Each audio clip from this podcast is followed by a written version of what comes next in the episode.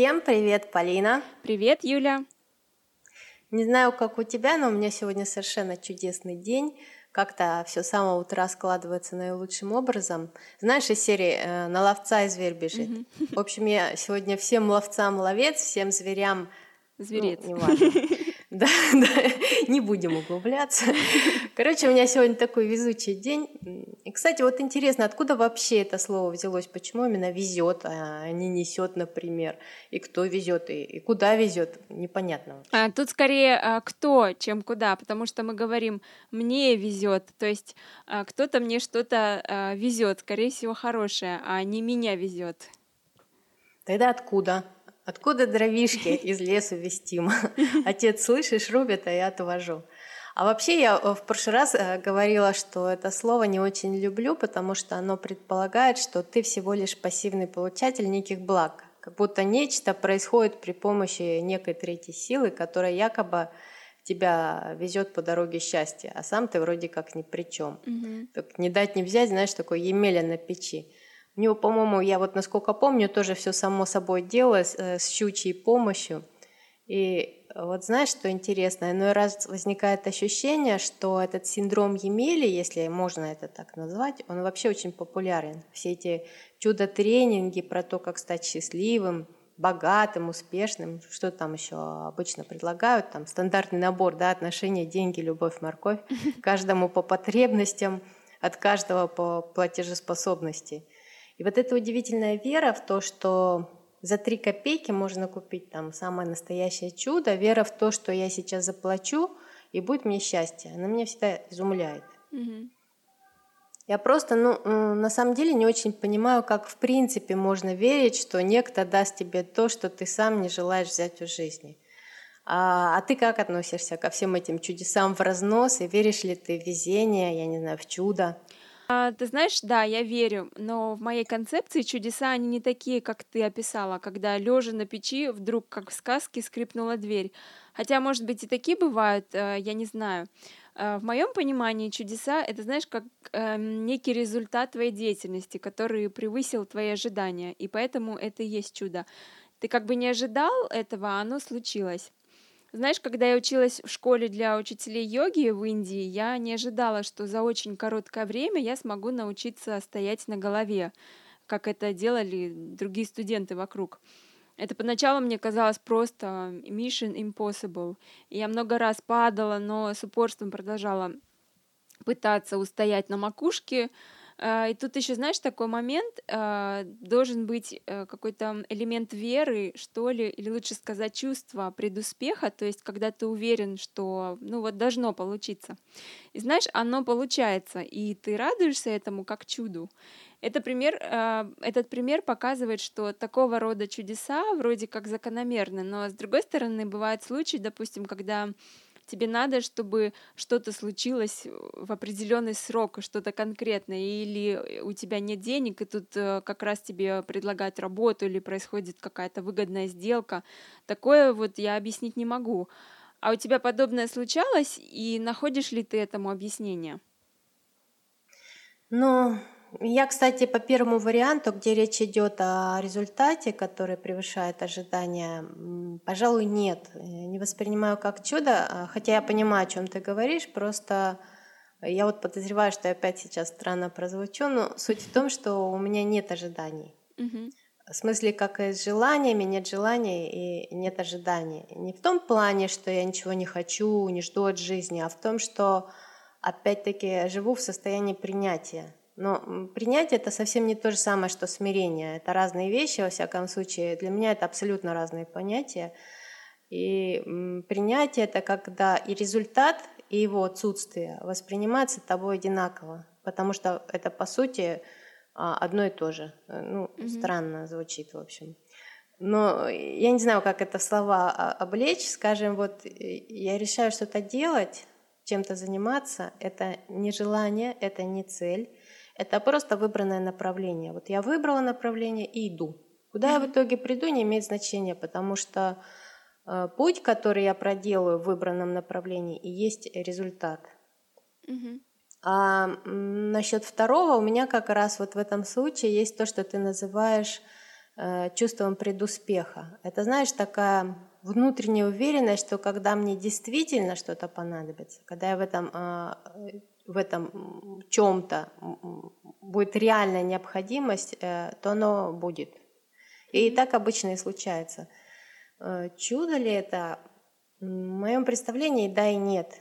Это как, знаешь, вот у твоего любимого Эйнштейна есть такие слова, что есть только два способа прожить э, жизнь. Первый, как будто чудес не существует, второй, будто кругом одни чудеса. Но на самом деле для меня это один и тот же способ. Я опять, в общем, какую-то странность говорю. Но вот есть вещи, которые для меня, да, в разряде чуда. Например, иной раз, когда я вижу какие-то природные явления, они настолько потрясают, что дух захватывает.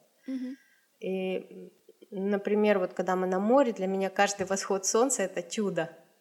Мальчик, ты романтик. И вторая категория чудес для меня – это чудеса, скажем так, э, рукотворные. Те, о которых э, говорил Грин в своих «Алых парусах», что если душа человека жаждет чуда, сделай для него это чудо. Новая душа будет у него и новая у тебя.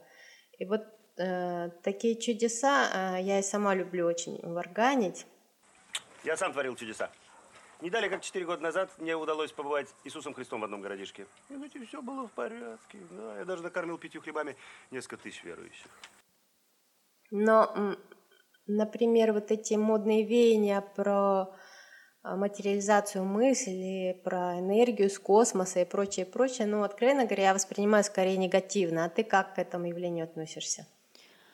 О, это такая большая тема. Если кратко, то э, да, я верю и даже убеждена, что мысль или сознание отражаются в нашей реальности и даже э, могут изменять ее. Я же по образованию физик, и хоть многих вещей я уже не помню, честно говоря, но вот квантовая механика меня всегда поражала и шокировала. С, на- с научной точки зрения мысль — это не просто некое виртуальное проскользнувшее облачко и потом а, бесследно растаявшее навсегда. Мысль — это электрический сигнал. А мозг и вообще наши клетки — это те же самые атомы, из которых состоит все на свете. Но самое прикольное, что 99 и, 90, и 999 процентов в атомах — это пустота. Как говорил Нильс Бор, э, все, что мы называем реальным, состоит из вещей, которые нельзя рассматривать как реальные. Да, к чему я это все говорю, что когда мы думаем о чем-то, то непроизвольно испускаем электрические сигналы не только внутри э, своего мозга, но и вовне.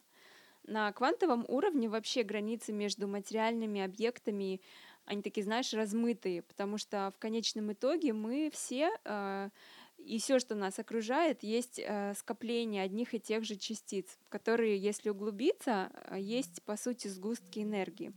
И поэтому любые действия, сигналы, разряды, они не могут просто проходить э, бесследно, просто исчезать в пространстве. Это мое мнение, хотя э, я думаю, что многие люди со мной э, не согласятся и могли бы спорить. Но нельзя, например, отрицать тот факт, что в науке все не так уж однозначно. Есть, знаешь, такой знаменитый физики, конкретно взрывающий просто мозг эксперимент.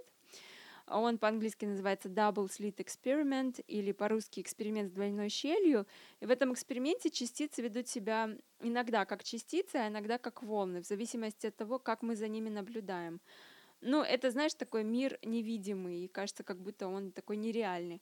А если говорить о мире реальном, то я, например, чувствую собственным телом влияние а, негативных мыслей или негативных эмоций, которые рождаются в результате плохих мыслей. Или вот, помнишь, мы говорили про то, что тесто, как ни странно, чувствует наши плохие настроения и не поднимается.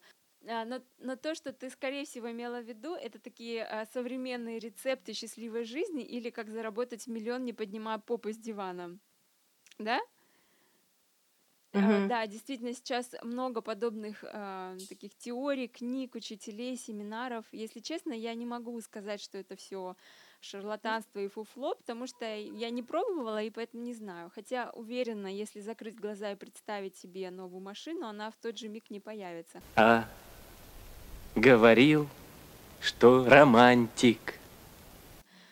Но я все же думаю, что наше сознание каким-то образом формирует нашу материальную сферу. Ну, э, слушай, ты какие-то э, жуткие вещи мне сейчас рассказала. Я даже не знаю, как я теперь спать буду, думая о всех этих э, экспериментах с двойной щелью. Вот так недолго, между прочим, паранойю схватить. Но э, про заработать миллион, не вставая с дивана, это, знаешь, бабушка моя называла «дурень думкой богатеет». Я даже не стану рассматривать особо тяжелые случаи, которые по нынешним временам проходят под названием тренинг какого-нибудь там роста. Угу. Вот об этом у Майка Науменко отлично все сказано в песне «Гуру». Но учителей, да, навалом. Чехов, э, помнится, утверждал, что умный любит учиться, а дурак учить. Но по ощущениям в наше время акценты слегка сдвинулись, потому что ну, дурак бы не додумался таким образом бабло выкачивать. И, и тот факт, что среди тех, кто на это ведется, есть э, ну, какие-то продвинутые пользователи такой проги, как ум, тоже сомнительно. Но интернет творит чудеса, это точно. И к слову об интернете, друзья, кроме того, что нас можно послушать на YouTube, SoundCloud и iTunes, э, теперь мы есть еще и на сайте podfm.ru. Заглядывайте, подписывайтесь, делитесь с друзьями. Ну и, конечно же, мы всегда рады вашим комментариям, отметкам «нравится» и сообщениям. Но если вам интересно нас не только слышать, а и смотреть, то нет ничего проще – Подписывайтесь на нашу страницу в Фейсбуке, в Инстаграме. Будем дружить домами. Всем хорошего дня. Пока-пока. Пока-пока.